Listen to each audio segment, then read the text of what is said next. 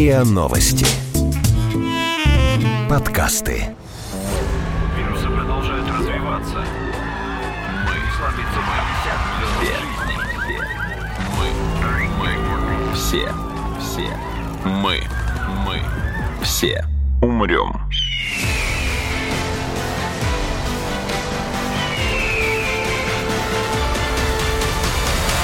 Мы все умрем.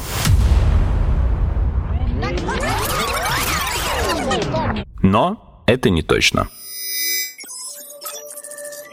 Здравствуйте, это подкаст «Мы все умрем, но это не точно», где мы с научной точки зрения обсуждаем, что готовит Земле и людям обозримое будущее. Меня зовут Игорь Кривицкий, а со мной на связи магистр в области космической политики, координатор проектов Сколковского института науки и технологий Антонина Громыко. Здравствуйте, Антонина. Добрый день. Дорогие друзья, это третий из пяти эпизодов, которые мы подготовили в партнерстве с коллегами из Космического центра Сколтеха. Эти пять эпизодов мы обсуждаем исследования космоса, говорим о его загадках, опасностях и надеждах, которые с ним связаны. И сегодня мы хотели обсудить и разобрать такой достаточно интересный аспект, на мой взгляд, как законодательное регулирование освоения космоса и вообще взаимодействия людей в нем. Я хотел бы начать с такой более легкой и попсовой ноты, знаете, чтобы сразу не отпугнуть людей, которые при слове «закон» и «право» представляют себе там талмуды сложно написанного текста. Э, Есть кейс из поп-культуры. Это одна из моих любимых цитат из «Марсианина». Она была и в книге, и в фильме.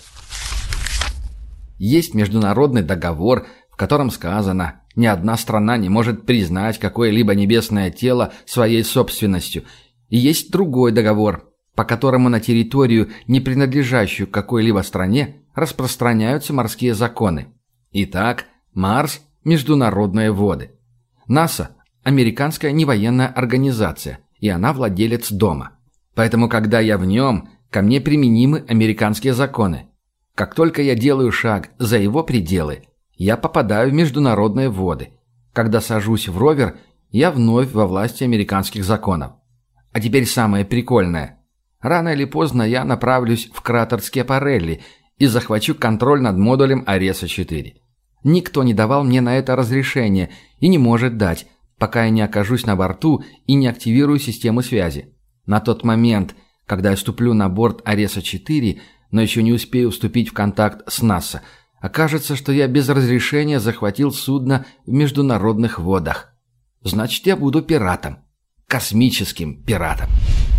И вот, собственно, насколько это соответствует э, действительности с юридической точки зрения? Класс, спасибо большое, во-первых, что позвали. Во-вторых, благодарю за такое начало, потому что мне кажется, что любой хороший разговор про космос, он начинается с разговоров про фантастику. Потому что на самом деле во многом это именно то, что подогревало наш интерес всегда и как-то заставляло мечтать. Но я вам хотела бы не прямо ответить на марсианина, а привести совершенно другой пример. Недавно читала э, книгу, может быть, такая не самая главная фантастическая книга, но тем не менее, встретила интересную мысль в книге у Лукьяненко, называется «Порог», где он э, рассуждает о том, что по книге там много-много цивилизаций, он говорит, что они только в тот момент начинают, им начинает быть нужно космическое право, они вообще начинают говорить о развитии и освоении космоса только тогда, когда они могут перестать смотреть на свои внутренние проблемы внутри планеты и могут смотреть вовне, за свои пределы. Поэтому мне кажется, что на самом деле основной императив, он связан вовсе не с пиратством и не с тем, чтобы поставить флажок собственности на какой-то космический объект, а он связан с тем пониманием, что люди четко достаточно поняли, что освоить космос в одиночку ты не сможешь. Поэтому нужно договариваться, справляться и думать о том, как мы можем сложить свои усилия, придумать какой-то общий подход, кто что делает, и к этому начать двигаться. Вот. А с другой стороны, ну, есть некоторая логика и правда в том, что вы говорите, потому что, конечно, силенок не хватает, а хватает их на небольшие какие-то космические группировки, может быть, хотя и из нескольких тысяч аппаратов. И поэтому нужно урегулировать и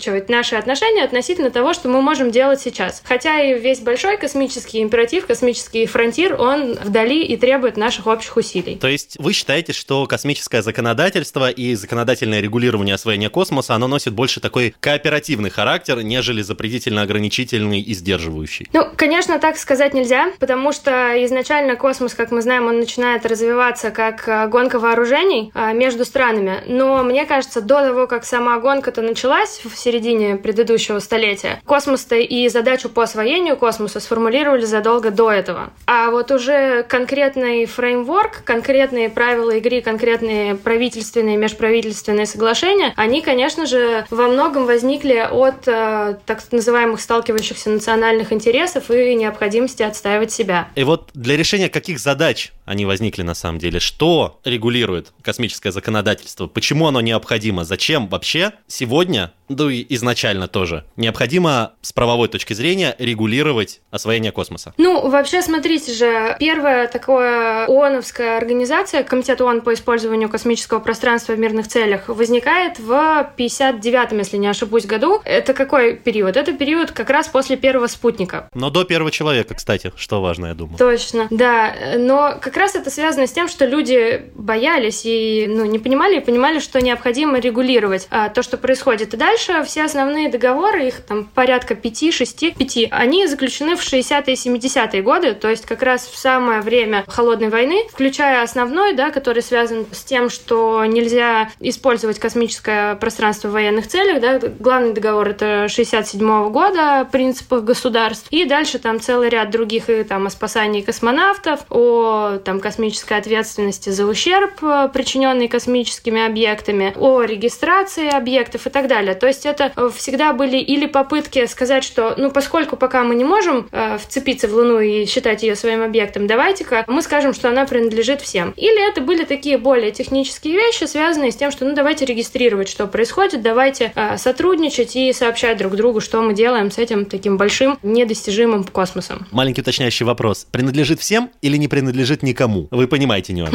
Да, я понимаю. Ну, как э, по 67 году, по Outer Space Treaty, да, там же на английском сформулировано, что the moon and all other bodies uh, shall be the province of all mankind. Поэтому принадлежит всему, всему человечеству. Ну тогда хорошо, продолжаем докапываться до формулировок. Bodies, то есть космические объекты, космические тела. А космическое пространство? Вот располагаем мы спутники, например, как бы на орбите, которая считается околоземным пространством. Ну и как бы спутники не только земные, как бы, но и любые спутники орбитальные находятся фактически не на космическом объекте, а как бы вокруг него. То есть регулирование пространства тоже должно быть. Основное, что говорится, основное развлечение, которое есть, что суверенитетом да, распространяется только на те объекты, которые страна запустила в космос. То есть если вот это ваш корабль, вы его отправили, он принадлежит вашей стране. Если мы говорим про любые объекты, там, скажем так, природного да, характера, то они, безусловно, принадлежат всему человечеству и не принадлежат никому. То есть тут, если закольцевать на марсианина,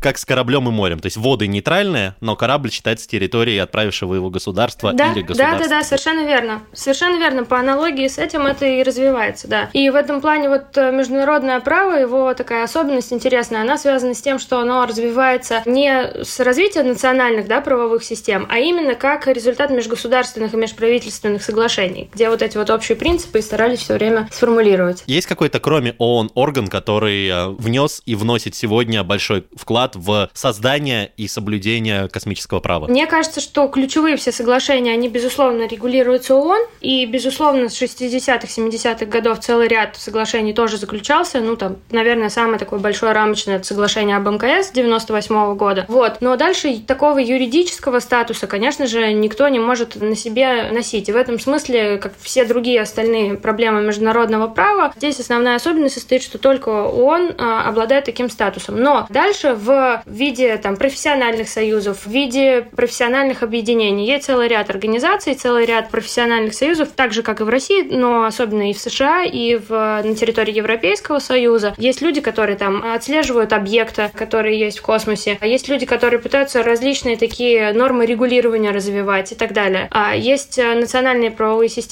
которые развиваются вперед других, и в этом смысле они подстегивают развитие в том числе и а, международного права. Есть отдельные страны, например, если не ошибусь, 2019 году, по-моему, Люксембург заключил соглашение как раз с Комитетом ООН по вопросам космического пространства, вот, о том, что они будут разрабатывать такой legal framework для всех э, новых космических стран, которые только подключаются к развитию собственных национальных космических программ, так, чтобы их национальное право было гармонизировано с нормами международного права.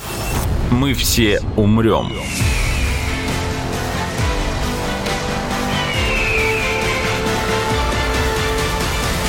Но это не точно.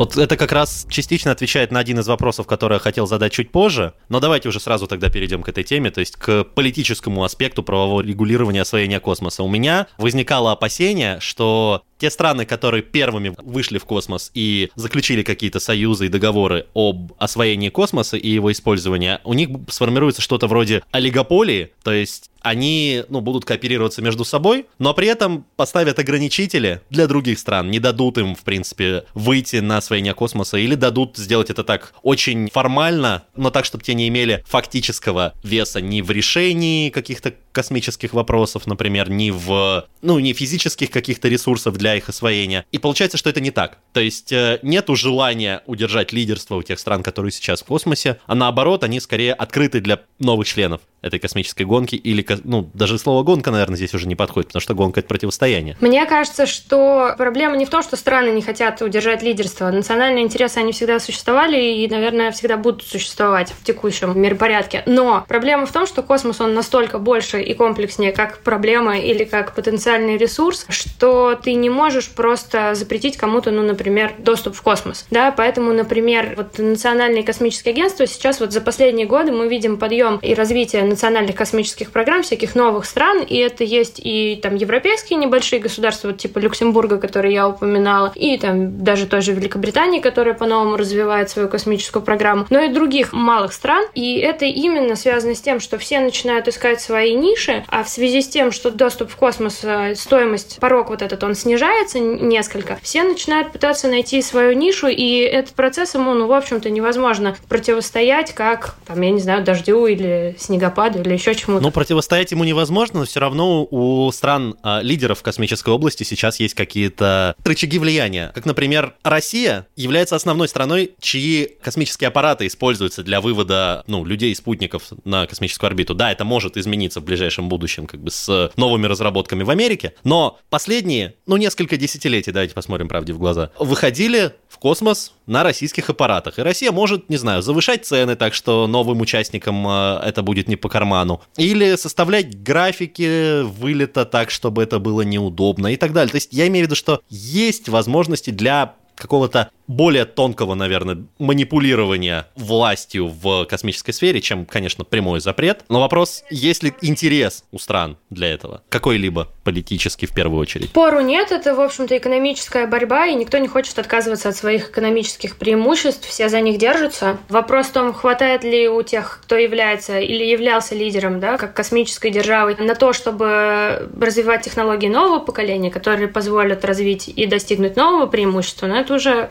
следующий вопрос, конечно. Ну да, нет, про экономику мы поговорим чуть попозже. Я имел в виду, что если у страны есть возможность как-то манипулировать и влиять на других участников, даже при кооперативном освоении космоса, имеет ли для этой страны сегодня, когда холодная война уже закончилась, какой-то политический смысл проводить такие манипуляции? И как-то ограничивать других участников, увеличивая свой вес в космической гонке? Ну, мне кажется, здесь всегда вопрос все-таки о развитии технологий нового поколения и развитии новых рынков и новых услуг, которые ты пытаешься сам сразу же монополизировать и захватить на себя. То есть вот мне кажется, что вопрос доминирования, он скорее такими способами гораздо эффективнее регулируется, нежели тем, что ты будешь использовать и использовать старую какую-то систему. Просто кто-то в обход тебя, ну, так устроена жизнь, так устроена экономика, кто-то в обход обход тебя создаст новую технологию, и тогда у тебя будут большие вопросы, как ты будешь обеспечивать свое доминирование. Еще раз скажу, технологии и экономику чуть-чуть попозже. У меня остался еще с политической точки зрения вопрос как раз вот запрета на присвоение каких-то территорий себе. Получается, все вот эти вот э, сертификаты типа «купи участок на Луне» или «дай имя звезде», это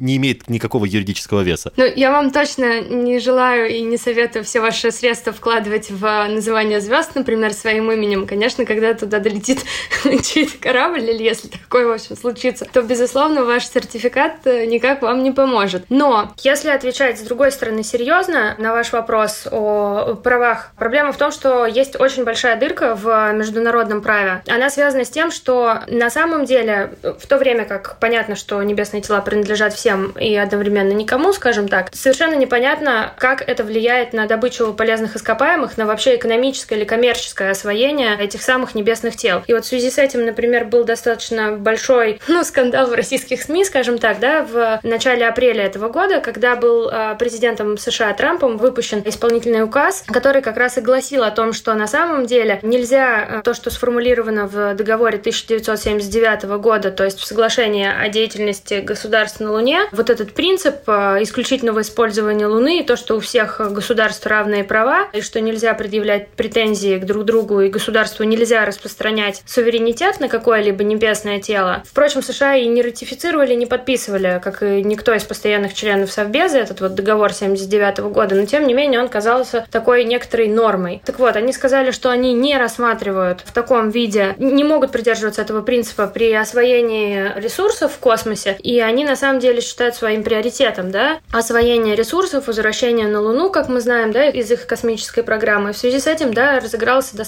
большой такой э, информационный шум, э, в том числе в российской прессе, в том числе там задействованы были и представители Роскосмоса, которые говорили о том, что это недопустимо. Но в любом случае, вот э, важно отметить, что это на самом деле такая большая правовая или политическая, скажем, дырка, потому что ничего не сказано о том, кто имеет право, а кто не имеет права, и как мы, собственно говоря, должны по очереди или вместе, или как-то еще добывать ресурсы. Ну да, и договор есть, а основные члены его не ратифицировали. Поэтому, скорее всего, как всегда в таких международных ситуациях, ну, к сожалению, или там, к счастью, может быть, для кого-то, будет действовать право сильного. Просто тот, кто первым сможет, скорее всего, тот и доберется. Вот как раз перед тем, как мы все-таки неизбежно скатимся таки в обсуждении экономики, право сильного дает мне право зацепиться за эту формулировку и задать последний, наверное, вопрос по политическому освоению. Что насчет договоров о размещении оружия в космосе? Оружия и шпионских каких-то, наверное, можно отнести это к военной сфере. В общем, да, обобщим. Военных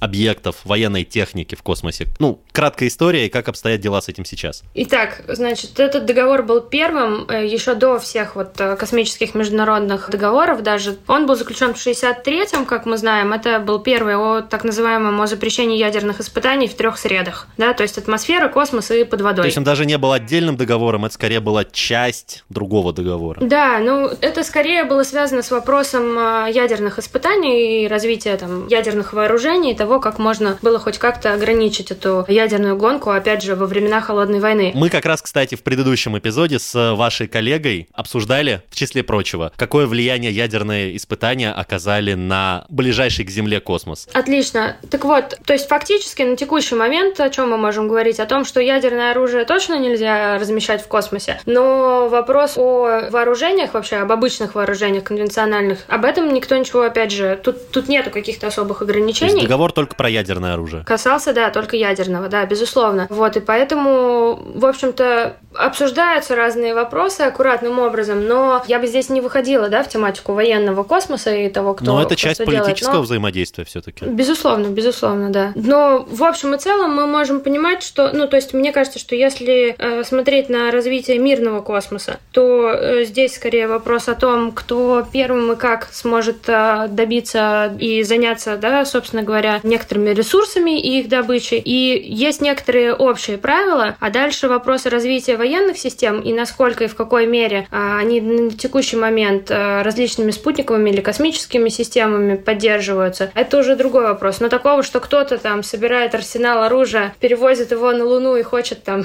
не знаю, расстреливать марсиан, такого точно не планируется, такого нету, и этого даже там, я не знаю, в самых смелых фантазиях представить себе сложно. Вот. Мы все умрем.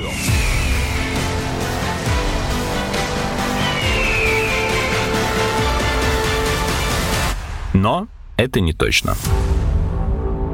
Вот, кстати, вопрос, которого нету в плане, который я вам отправил заранее, но он возник у меня сейчас в процессе разговора. Вы как раз вот сказали слово перевозки, и у меня дальше ассоциативный ряд раскрутился. В космосе нет таможенных границ. Воздушное пространство, входящее официально в юрисдикцию каких-то государств, имеет определенную высоту. Теоретически я вижу дырку в законодательстве, которая позволяет запустить со своей территории какую-нибудь ракету-носитель или что-то в этом духе, ну хотя бы тот же многоразовый там Falcon от Маска, и приземлить его в другой стране, перевезя таким образом любого человека, любой группы груз, обойдя при этом любые таможенные ограничения и запреты. Я вряд ли первый, кто об этом подумал, поэтому, скорее всего, где-то я ошибаюсь, и какое-то регулирование этого вопроса есть. Ну, во-первых, если вы что-то собираетесь запускать, вы должны, безусловно, уведомить соответствующие службы, и поэтому, э, на самом деле, даже ваш если я запуск... запускаю со своей территории, со своей техникой, со своего космодрома. Безусловно, безусловно, да. Есть такая общая практика, которая связана с тем, что, да, вы должны об этом уведомлять. Ну, а с другой стороны, дальше эти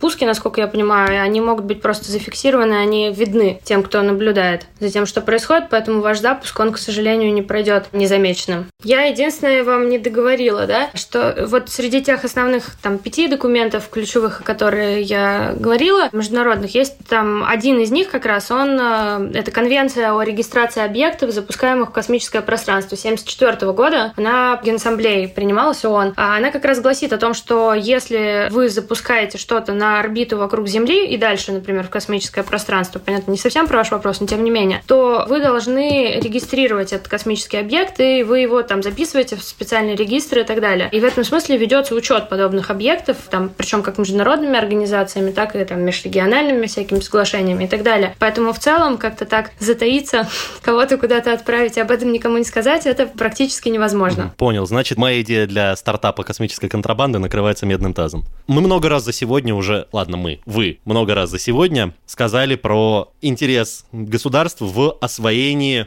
космических каких-то ресурсов, но при этом отсутствие нормального регулирования законодательного процессов этого освоения. У меня первая аналогия возникает, ну, например, с Арктикой, где, которая является как бы нейтральной международной территорией, но при этом там есть ресурсы, э, такие как нефть и газ, которые как раз страны пытаются добывать, поделив Арктику на зоны ответственности, воюя за эти зоны ответственности, воюя, естественно, я имел в виду, ну, в суде, а не, не физически. Какие ресурсы и на каких объектах сегодня имеют такой вот интерес стратегический для государств, что они борются за право физического присутствия на этом космическом объекте и возможности эти ресурсы на нем добывать. Ну, я бы сказала, три основные темы, которые постоянно обсуждаются. Это Луна, Марс, астероиды. Порядок, наверное, будет другой. То есть про астероиды мы слышим достаточно давно, но пока никто практической точки зрения к этому не добрался. Хотя, например, в период администрации Обамы это много звучало много, где заявлялось, обсуждалось, скажем так. Сейчас представляется, что наиболее ближайшая такая цель, как-то, в общем, и с точки зрения физической близости, это, конечно, Луна. И есть ощущение, что, скорее всего, все доберутся до Луны. Вот. Ну а затем э, мы с вами уже говорили и про Маска, и про всех остальных, ну, безусловно, Марс, да, потому что тоже это не оставляет. Вот. Здесь, э, мне кажется, скорее вопрос о том, как построить, э, как сделать так, чтобы это было экономически выгодно, потому что пока по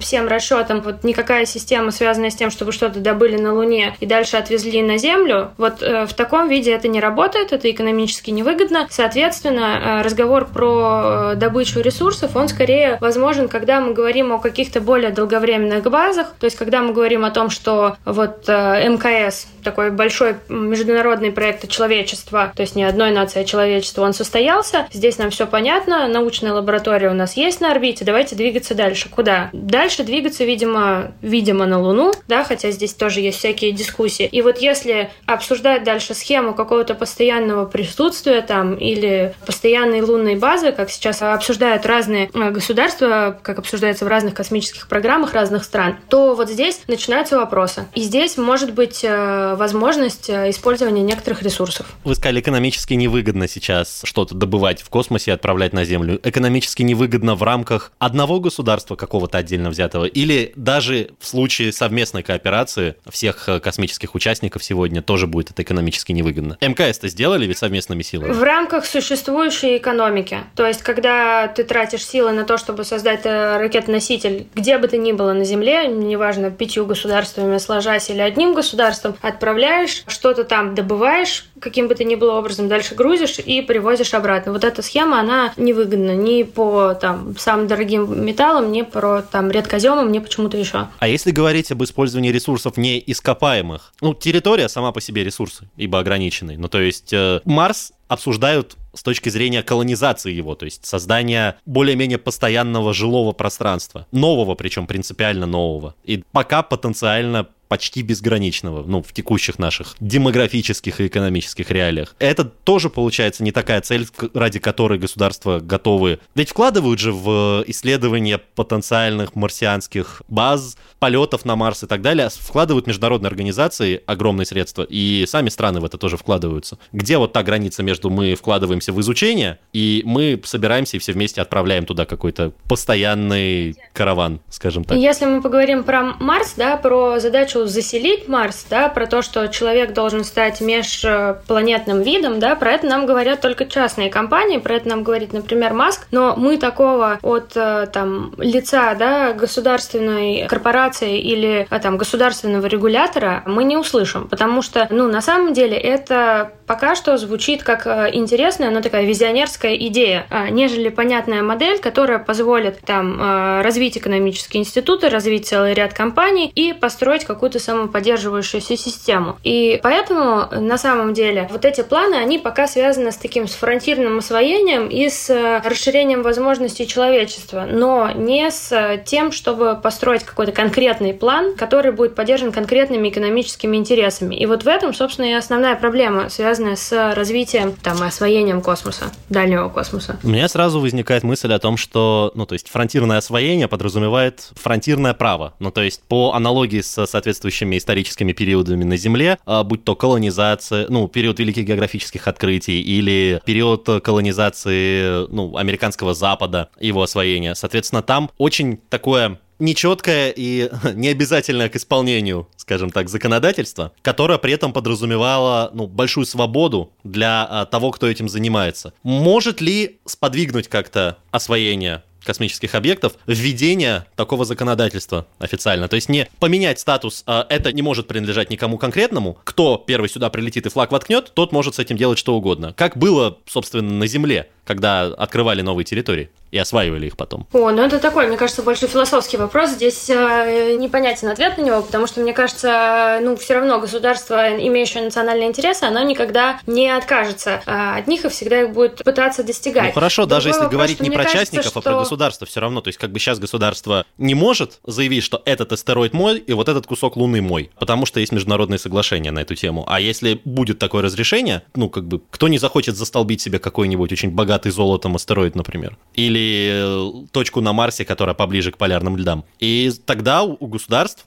и участников тоже, но у государств в первую очередь будет мотивация, мне так кажется, для более активного движения в сторону а, освоения этого объекта. Ну, смотрите, мне кажется, здесь единственного верного ответа нету, но, на мой взгляд, да, опять лично моя точка зрения, она такая. Мне кажется, что вопросы освоения космоса, освоения там даже ближайших э, объектов, там типа Луны, это гораздо более игра в долгую, нежели те как бы национальные споры и тенденции развития государств, которые мы видим сейчас. Ну, потому что если мы посмотрим, например, какой путь прошел, ну, не знаю, например, Китай с открытия, да, космической эры и до сегодняшнего дня. Ну, просто это два разных государства государства вообще. Там, ну и ряд других государств. То, как развиваются там, европейские страны, как они будут через 20 лет. Поэтому мне кажется, что принимая любые законы, связанные с вот освоением космоса, ну, нужно все-таки думать в долгую. И мне кажется, что в этом плане, может быть, это иногда нечеткие, там, такие абстрактные формулировки, оставляющие большие дырки в законе, но мне кажется, уж лучше так, чем сразу же застолбить право сильнейшего, потому что еще неизвестно, будешь ли ты сильнейшим через 20 лет. Вот. И и поэтому все пытаются найти некоторый баланс. Это всегда в международных отношениях, всегда в международном праве. Между национальными интересами, а между так называемым реал-политик и политическим идеализмом. То есть а, между правом сильного и необходимостью договариваться, приходить к компромиссу как цивилизованные люди.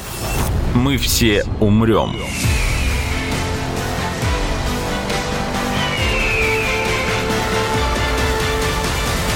Но это не точно.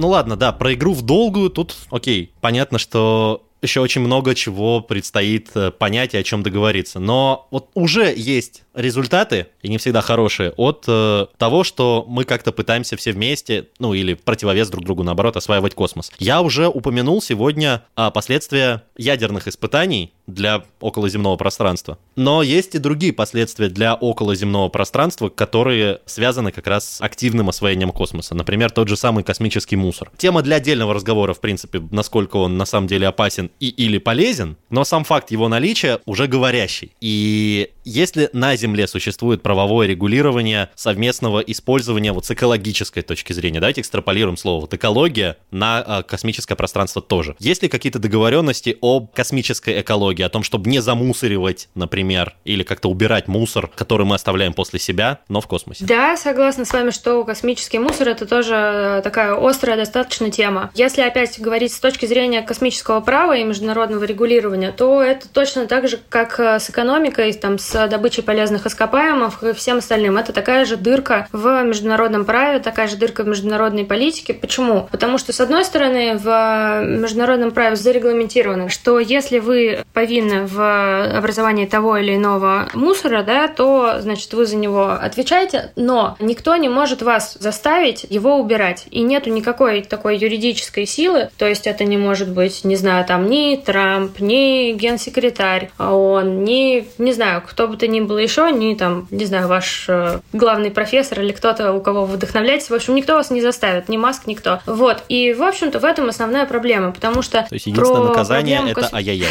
да, или угрызение совести. Ну, то есть, э, с одной стороны, в еще 72 году, да, была заключена конвенция о международной ответственности за ущерб, э, принесенный космическими объектами, но это в том числе касалось объектов, имеется в виду, когда идет запуск. Еще раз, космическими объектами или космическими космическим объектам. Космическими объектами. Mm, то есть ракетами и спутниками нашими. Или имеется в виду... Да, ну, речь больше шла про... То есть, как бы изначально речь шла о том, о запуске, да, различных объектов с Земли в атмосферу и так далее. Вот, но, тем не менее, вот вопрос о том, что делать с запусками, как обеспечить э, безопасность, как минимизировать последствия, она обсуждается достаточно давно. Вот, но, как я уже повторюсь, никакой юридической силы, которая вас заставит это делать, ее нету. Поэтому основной механизм, который который на сегодняшний день есть, вообще говоря, вот термин такой научный, это не космический мусор, а так называемая космическая ситуационная осведомленность, то есть Space Situational Awareness. Что это значит? А это фактически означает, что вопрос не в том, чтобы убрать мусор, а вопрос в том, чтобы знать о том, что у нас есть на орбите, да, летает. Ну, и это важно, конечно же, да, то есть не надо считать, что это не важно, конечно, это достаточно большая работа, да, уметь определить, там, вычислить траекторию, понять, э,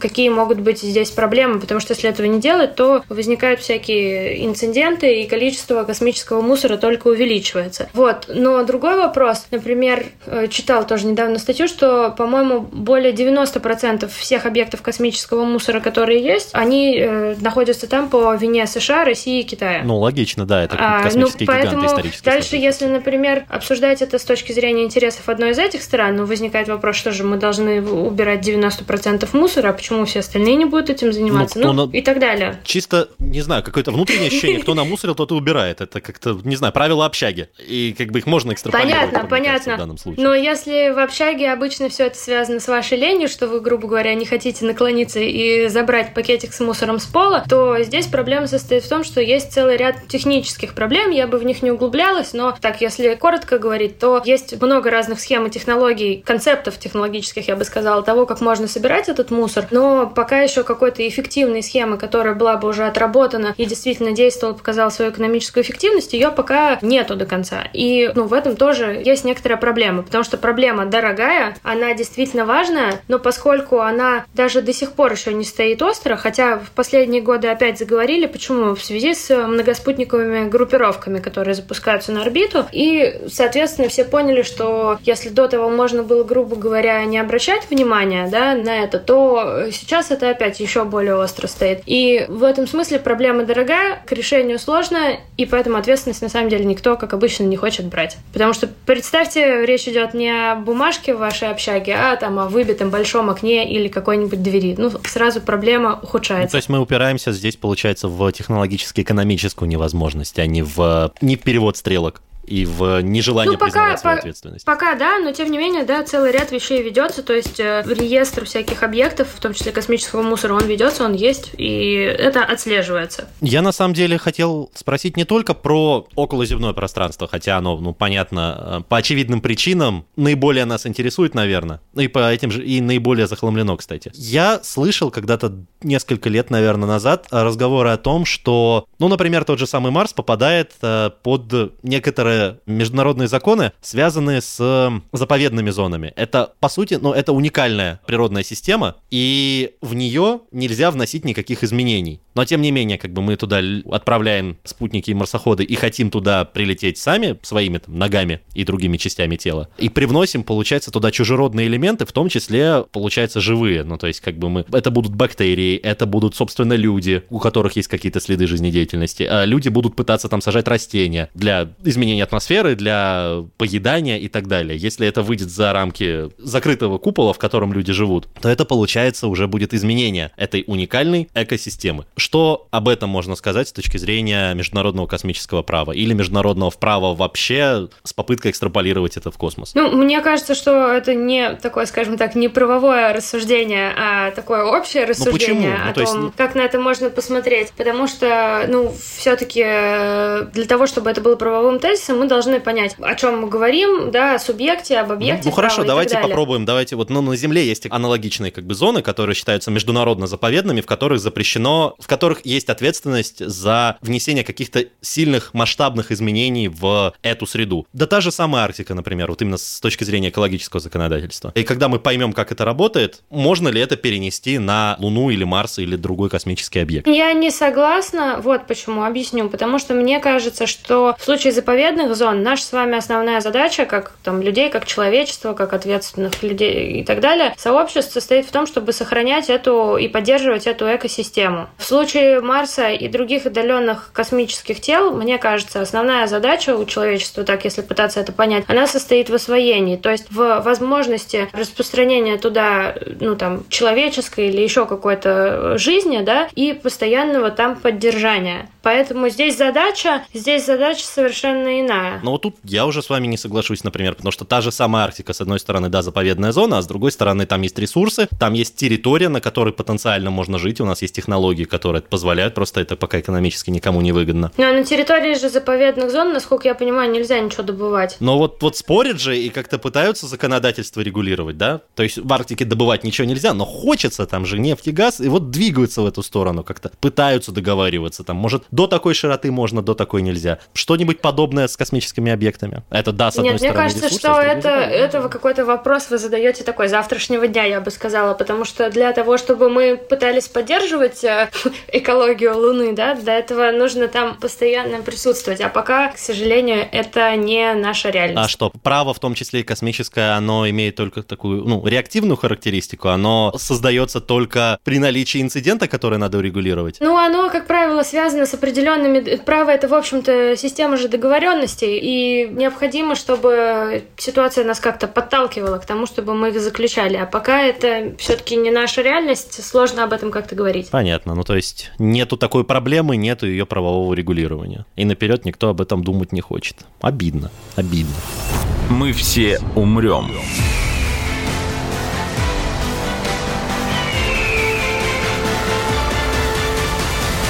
Но это не точно.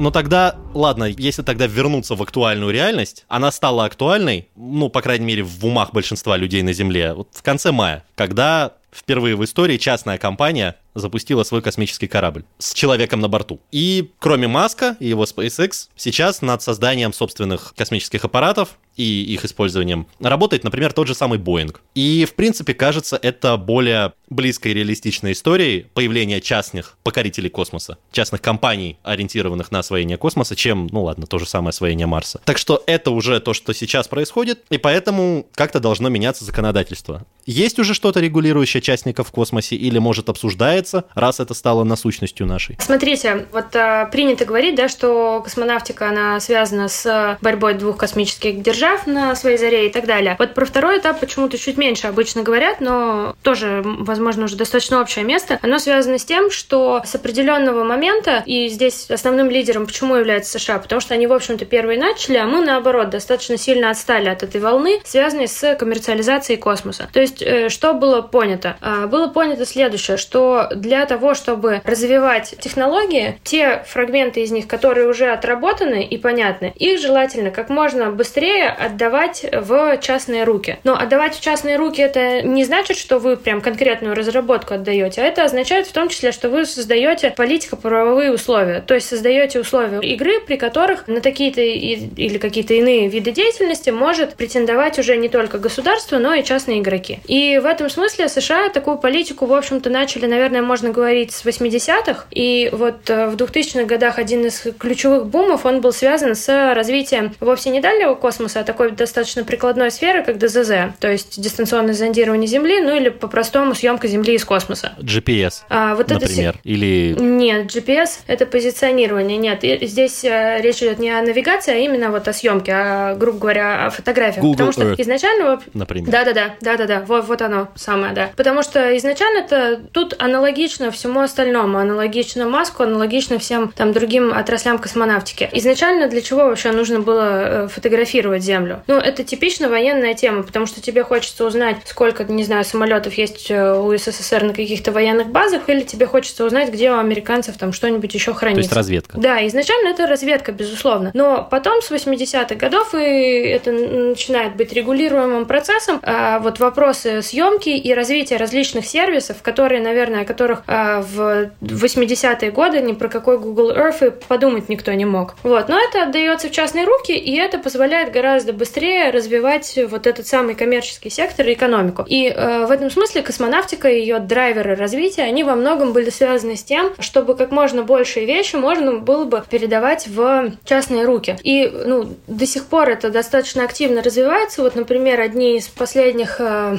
ну там, двух-трехлетней давности обсуждений в Сенате, в Конгрессе США, они были связаны с тем, можно ли МКС передавать в частные руки, или здесь может быть такая же проблема, как вот с шаттлами, что, грубо говоря, коммерческие компании не потянут обеспечение постоянного доступа к МКС, и поэтому это все равно должно быть, а, там, не знаю, национальной лаборатории. Вот сейчас, например, у МКС, у сегмента США, да, статус национальной лаборатории. Ну, и в этом смысле видится, что вот самые эффективные механизмы, для чего тут нужно государство, и в этом смысле для чего тут нужна политика, оно связано с тем, чтобы достаточно четко отделить те сегменты, которые уже отработаны, и их передать на коммерческое использование. И четко определить те сегменты, которые ни в коем случае нельзя, ну, как бы отдавать, и они представляют э, собой суверенный, ну, там, я не знаю, угрозу суверенитету или, наоборот, там, необходимо для развития государства, а, и в этом смысле государство должно это все контролировать. Вот, и в этом смысле вот развитие космонавтики, мне кажется, с 80-х э, годов и до сейчас оно движется так, причем движется так, в общем-то, по всему миру, просто где-то медленнее, где-то быстрее. В общем-то, мы этим в Сколково и пытаемся во многом заниматься, и там, может быть, двигаемся медленнее, но вот задача, она, мне кажется, именно в этом. Вы только с технической точки зрения пытаетесь этим заниматься, или какие-то правовые нормы вы тоже пытаетесь разрабатывать, а потом, ну, предлагать, например? Вообще, где, кроме США, есть значительное, э, достойное внимания правовое регулирование частного сектора в космосе? Но на самом деле эта сфера, она достаточно быстро растет в целом ряде стран. И США, конечно, впереди, но там нельзя забывать и про Европейский Союз, и все достаточно активно говорят, например, об Индии, э, у которой, например, сейчас одна из э, их коммерческие пуски, одни из самых там известных и так далее для частных каких-то людей, которые ищут. Мы, значит, что касается России, здесь процесс такой такой, он достаточно сложный, но тем не менее он тоже идет. И есть целый ряд э, таких, э, как это сказать, я бы сказала, локальных игроков, которые действительно заботятся о развитии частной космонавтики. Это и то, что касается национальной технологической инициативы, да, группы Aeronet, э, где обсуждается целый ряд инициатив, там от небольших ракет до там всяких разных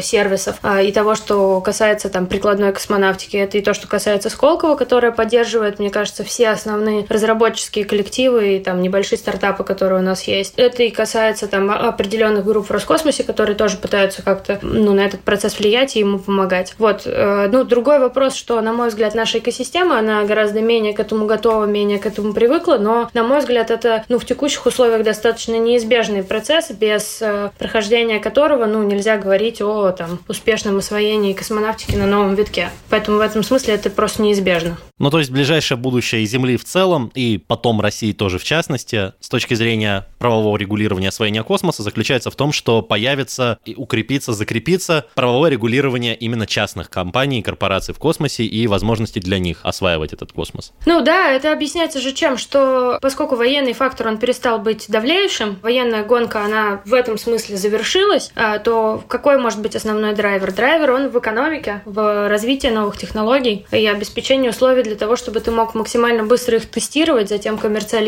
и затем тиражировать. Ну, для экономики все равно нужны технологии, получается, так что я бы здесь просто моя, ну, гиковская душа требует на первый план вынести технологии. Получается, что именно благодаря технологиям мы учимся договариваться сначала в космосе, а там, чем черт не шутит, может, уже и жить вместе научимся как-то спокойно. Большое спасибо, Антонина, что пришли сегодня и приняли участие в записи этого подкаста. Было очень интересно. Спасибо, что позвали. Было здорово. Это был подкаст «Мы все умрем, но это не точно». Подписывайтесь на наш подкаст на сайте ria.ru, в приложениях подкаст, Web Store и CastBox. Заходите, смотрите в Инстаграм ria, нижнее подчеркивание, подкаст. И присылайте свои вопросы на подкаст собака rian.ru.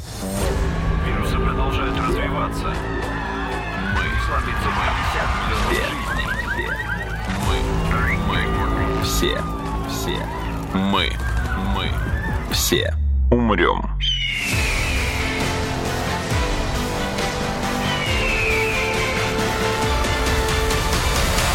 Мы все умрем.